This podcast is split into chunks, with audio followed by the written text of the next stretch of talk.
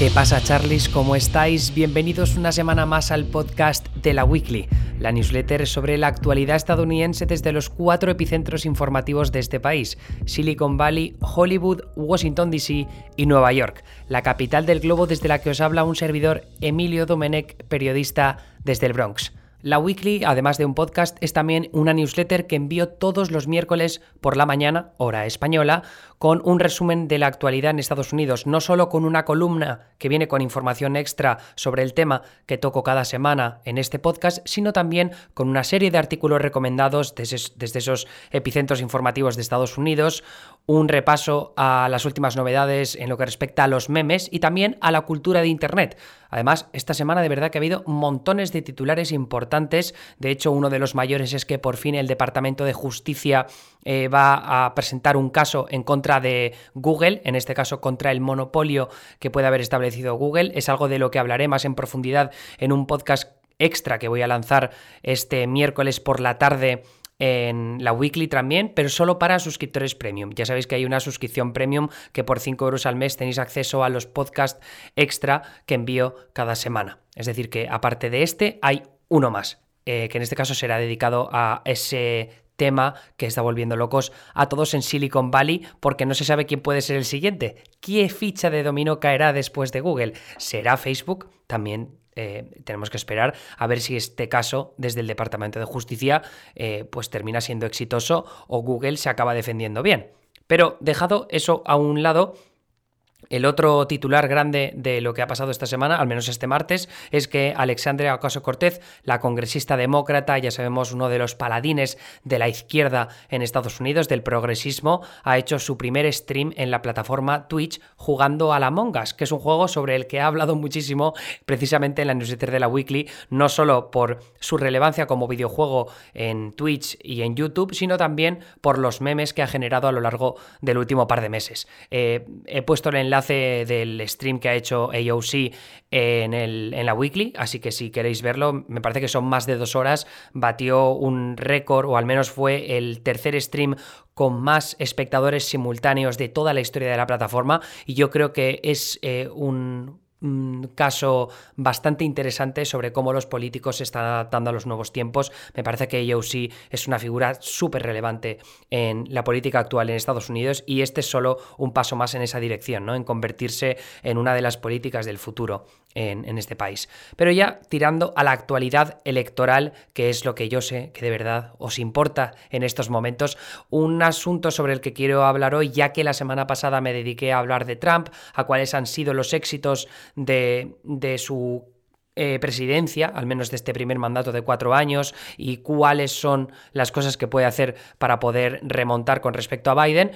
Pues esta vez quiero hablar sobre Biden, ¿no? ¿Cuáles son sus planes? ¿Qué es lo que tiene pensado hacer si realmente conquista la presidencia y se mete en la Casa Blanca? Es verdad que él ya estuvo ocho años en la Casa Blanca junto a Barack Obama como vicepresidente, pero eso no es lo mismo ahora que tener la posibilidad de guiar los proyectos legislativos que van a intentar atajar los demócratas. Eh, una, parte importante, antes de lanzarme a analizar algunas de estas cosas, eh, de los planes legislativos que tiene Biden en mente, cabe decir que en estos momentos tenemos un gobierno dividido. Es decir, que si Biden conquistara la presidencia, tendría una Cámara de Representantes con mayoría demócrata. Además, viendo un poco las encuestas, parece claro que la mayoría demócrata en esa Cámara Baja se va a mantener o incluso a ampliar, lo cual les va a dar eh, bastantes posibilidades a los demócratas para, para pasar proyectos legislativos ambiciosos. El problema lo pueden llegar a tener en el Senado. En el Senado, ahora mismo,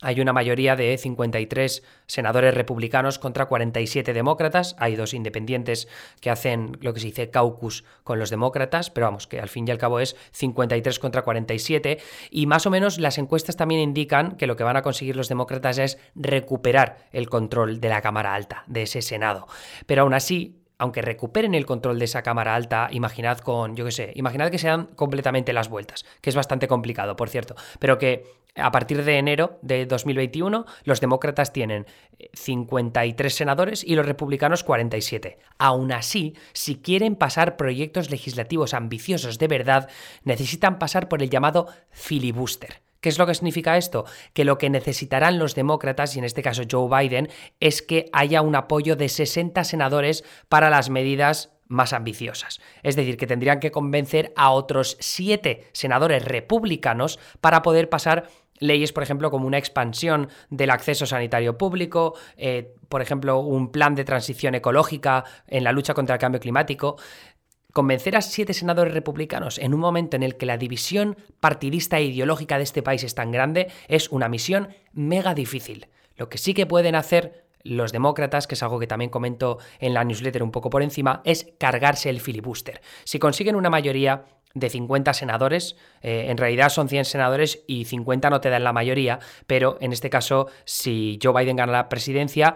Kamala Harris, que es su candidata a la vicepresidencia, ejercería como presidenta del Senado y desharía los desempates. Es decir, que ya digo, que solo recuperando esos 50 escaños senatoriales, los demócratas se podrían permitir romper la regla del filibuster y a partir de ese momento aprobar todas las leyes que les salgan de los huevos a partir de los próximos al menos dos años, porque eh, dentro de otros dos años, en 2022, habrá unas elecciones de medio mandato en las que los demócratas podrían perder el control del Senado. Bastante difícil teniendo en cuenta el mapa, pero eso ya tendremos mucho tiempo para analizar para analizarlo dependiendo de lo que pase en las elecciones del 3 de noviembre. Así que ya tirando un poco a los planes que tiene Joe Biden. El, plan principal del que os hablo, de hecho hay un vídeo bastante bueno eh, que, lo que, lo explica más o menos por encima, eh, lo tenéis también en la newsletter, se llama How to Build Back Better. O sea, Build Back Better es el mensaje de, de Biden, ¿no? Y es un plan bastante ambicioso que eh, consiste en decir reconstruir mejor. Y habla de reconstruir, build back, porque estamos en un punto en el que acabamos de pasar por una pandemia, o el país acaba de pasar por una pandemia, y también por una crisis económica que se va a alargar, porque ya estamos viendo los primeros destellos de una recuperación económica más lenta de lo que apuntaban los meses estivales. Entonces, el plan que tiene Biden en mente, ya digo que es muy ambicioso, está dividido en cuatro partes distintas. Uno es energía limpia, otro es familias, otro es hecho en Estados Unidos y el último es atajar la brecha de riqueza racial. El mejor resumen que se puede hacer y que es una comparación que ya ha hecho en el pasado Bernie Sanders, que sabemos que fue candidato a la presidencia en las primarias demócratas, muy progresista en línea con Alexandria Ocasio-Cortez, pero lo que dijo él, lo que hizo es compararlo con el plan de Franklin Delano Roosevelt, que fue presidente después de la Gran Depresión a finales de los años 20 y que hizo su famoso New Deal. En este caso, el Build Back Better sería el plan ambicioso de la presidencia de Biden para eh, tener un plan de estímulo e inyectar un montón de dinero, una inyección fiscal de pasta en la economía estadounidense. De esa manera reinviertes en lo que son las industrias rural, y manufacturera. Ya sabemos que la industria manufacturera, como he comentado muchas veces en este podcast, es una parte indispensable para entender la historia económica estadounidense del último siglo y sobre todo en lo que respecta a esas zonas un poco más decadentes en las últimas décadas del Rust Belt, ¿no? Estados como Pensilvania, Michigan, Wisconsin, que tenían manufactureras eh, de coches o de metalurgia, que al final lo que ha pasado es que son trabajos que se han ido exportando al extranjero, ¿no? Entonces lo que quiere Joe Biden es volver a traer esos trabajos, invertir en, ese tipo de industrias y sobre todo hacerlo de una manera que sea mirando al futuro, no solo invirtiendo en nuevas tecnologías como pueden ser la inteligencia artificial, como puede ser la producción de coches eléctricos, sino también a través de la energía limpia. Y lo que quiere hacer Joe Biden es con esa inversión enorme en energía limpia, en esa transición ecológica, es también crear un montón de empleos a través de ello. Así que parte de lo que vemos en esas cuatro divisiones del plan de Build Back Better va en esa línea, ¿no? En energía limpia tienes una inversión de 2 billones de dólares en subvenciones para creación de empleos en producción de vehículos eléctricos y un plan de infraestructura, que esto siempre ha sido muy importante, algo de lo que, ha hablado Bernie Sanders en el pasado, y Trump también lo ha mencionado, pero al final no, lo ha terminado sacando adelante, pero un plan de infraestructura ambicioso en el cual pues se invierta en la, en la reparación sobre todo y en la construcción de nuevos puentes, carreteras, el establecimiento de fibra óptica, algo bastante importante en las zonas rurales. Lo de los puentes y carreteras, no sé si habéis estado en Estados Unidos, pero quien haya estado lo sabrá. Aquí las carreteras dan puto asco, están en la mierda. Bien, ese es un punto. Luego, transporte público de calidad y que sea de cero emisiones en todas aquellas ciudades con más de 100.000 habitantes. Este es otro punto que si habéis estado en Estados Unidos lo sabéis. Aquí como las ciudades son tan expansivas, ¿no? Tienen o sea, lejos de lo que es el centro de la ciudad, que sí que hay quizá un centro financiero con edificios más eh, concentrados, un poco más denso, como puede pasar en Nueva York, luego eh, te sales del centro y todo lo demás es expansivo a muerte con los suburbios y todas las casas muy monas, pero muy apartadas entre sí. Entonces, la existencia de un transporte público en general es bastante difícil, al menos un transporte público de calidad. En Nueva York se habla mucho del metro como que es de calidad, en realidad es una puta mierda si lo comparas con el que hay en Madrid, ¿vale?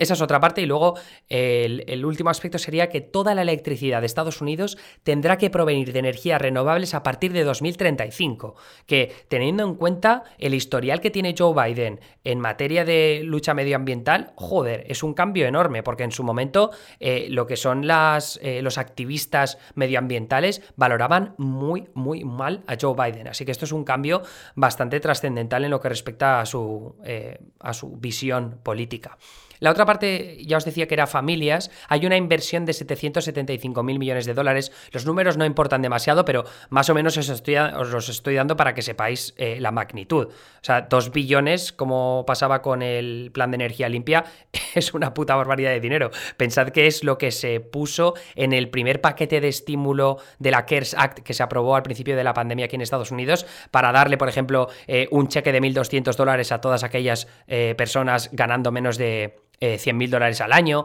También se puso aquello de 600 dólares extra a la semana para las prestaciones al desempleo. Se dio un montón de dinero para proteger los salarios de las pequeñas y medianas empresas. También rescates de distintas industrias como las aerolíneas. Entonces, pensad si todo ese dinero se puso en 2,2 billones de dólares, lo que se puede hacer con un plan a largo plazo de 2 billones de dólares en este caso para la energía limpia y esa transición ecológica. Pero bueno, tirando a lo de las familias, 775 mil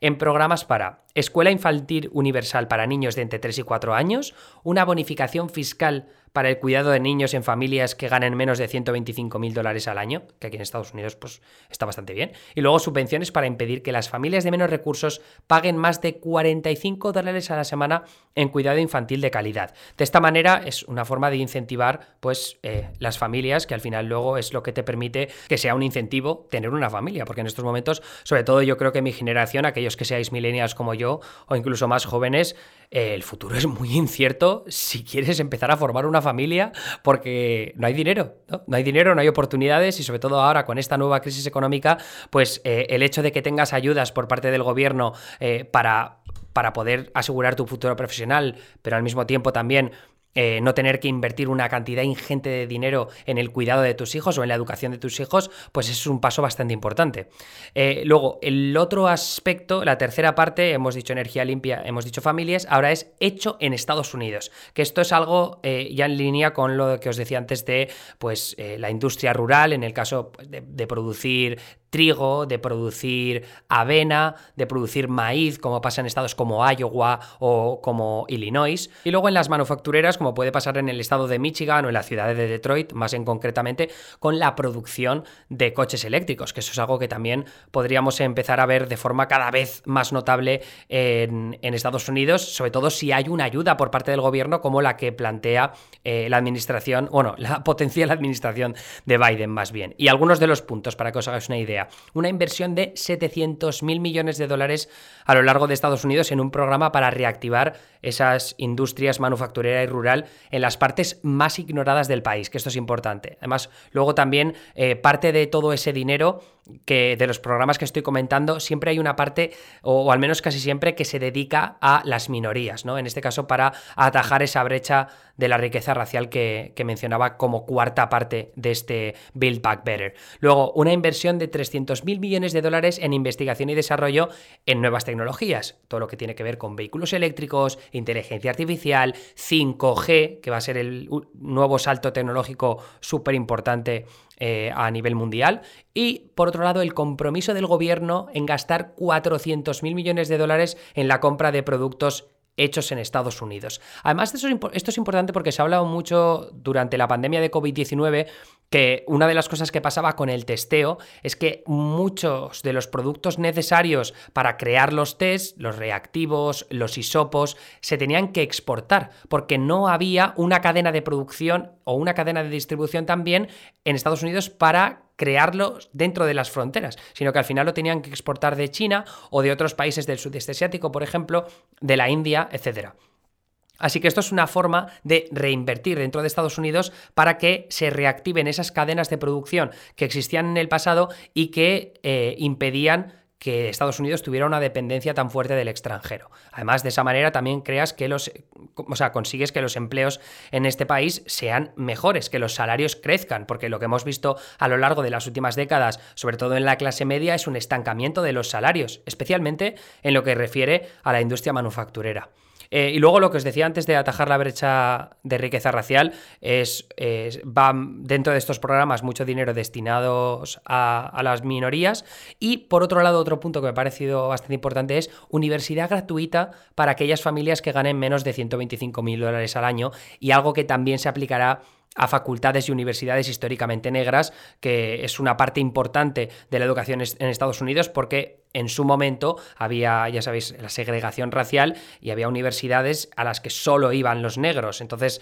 se han mantenido a lo largo de los años y es una forma pues de seguir eh, incentivando que les vaya bien y que puedan prestar una educación de calidad a aquellos que asistan a ellas. Eh, este plan de Build Back Better lo que se deja fuera eh, son dos partes o dos pilares indispensables de los programas políticos que tiene planeado Joe Biden atajar en sus primeros años de presidencia. Uno es la sanidad. Eh, lo que quiere hacer la, la, administración, potencial administración de Biden, es expandir Obamacare. Obamacare era el programa que en su momento se aprobó durante la presidencia de Obama para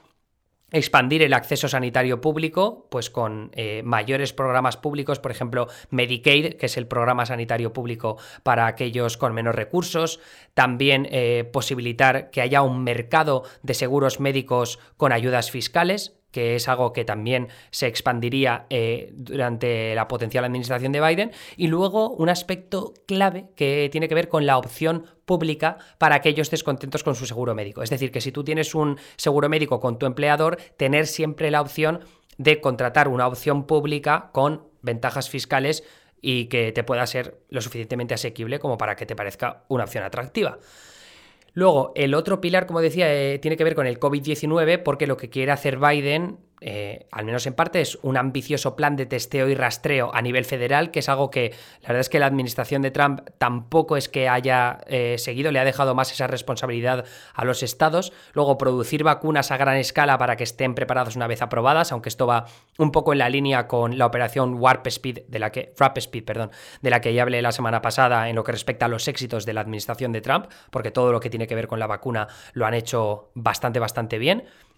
Y luego, por otro lado, la baja remunerada de emergencia para aquellos que tengan que hacer cuarentena y no pueden ir al trabajo, lo cual me parece bastante importante en un país en el que la baja remunerada a nivel federal pues no está regulada. Eh, otros planes, hay uno que me ha parecido muy interesante, que de los más aplaudidos, he leído un artículo que lo tenéis enlazado en la newsletter, escrito por Matthew Iglesias, que es un periodista de Vox, eh, que es muy experto en analizar todo lo que tiene que, que ver con políticas. De hecho, sacó un libro hace poco sobre la idea de que Estados Unidos debería intentar conseguir llegar a los mil millones de habitantes para estar a la altura de sus principales rivales geopolíticos y económicos como pueden ser China o la India en el futuro.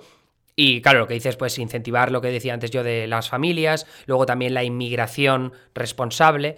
Eh, entonces Matthew Iglesias lo que hace en este caso es eh, un análisis sobre uno de los planes de vivienda que tiene Joe Biden que lo que conseguiría sería una reducción importante del número de personas sin hogar y de la pobreza infantil. Bien, pues todos estos planes que a priori, dependiendo de si eres de izquierda o de derechas, pues te pueden sonar mm, mal o mejor, pero eh, lo que tiene que ver con cómo se va a pagar, esto es muy evidente. El plan fiscal de Joe Biden es subirle los impuestos a las grandes corporaciones y a las grandes riquezas principalmente sobre todo a todos aquellos que ganen más de 400.000 dólares al año, van a ver cómo esos impuestos suben.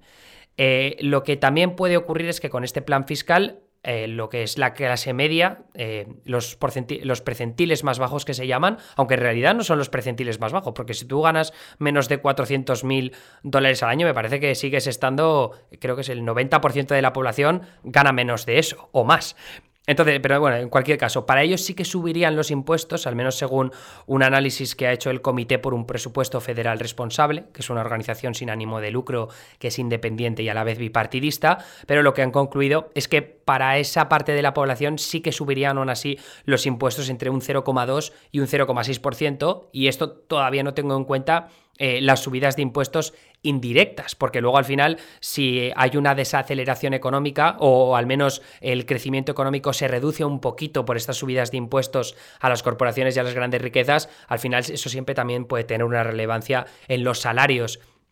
de los empleados, ¿no? Entonces eso eh, puede tener de la misma forma consecuencias. Más o menos con ese plan fiscal, y de nuevo, según lo que ha dicho este comité por un presupuesto federal responsable, es que se podrían recaudar a lo largo de la siguiente década entre 2,7 y 3,1 billones de dólares, que mm, más o menos te da para pagar alguno de los planes legislativos que, ha mencionado Biden a lo largo de los últimos meses, pero por otro lado también tenemos que tener en cuenta que no podría pagar todo, porque ya sabéis que he empezado a decir, al principio he dicho 2 billones, luego he dicho 770.000 más, luego 700.000 por aquí.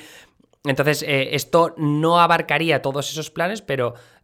se vería cómo se puede sacar dinero por otro lado recortando ya sea pues del Departamento de Defensa, que no estoy seguro yo que Joe Biden lo vaya a hacer, o recortando del Pentágono que dicen algunos desde la izquierda que tampoco creo que vaya a ocurrir, pero bueno, que no sé, esto ya me imagino que lo concretarán una vez esos proyectos legislativos empiecen a aterrizar en el Capitolio, porque ese es el otro tema. A lo largo de los dos primeros años de la presidencia de Biden, que es donde vamos a ver cómo sus planes más ambiciosos pues se van a poner en el campo de juego, eh, no les va a dar tiempo a probar más de dos, yo creo. Si se cargan el filibuster, igual pueden aspirar a algo más. Pero normalmente lo que ocurre con presidencias eh, como, como estas, como ya sea una demócrata o una republicana, es que se pasa un proyecto legislativo ambicioso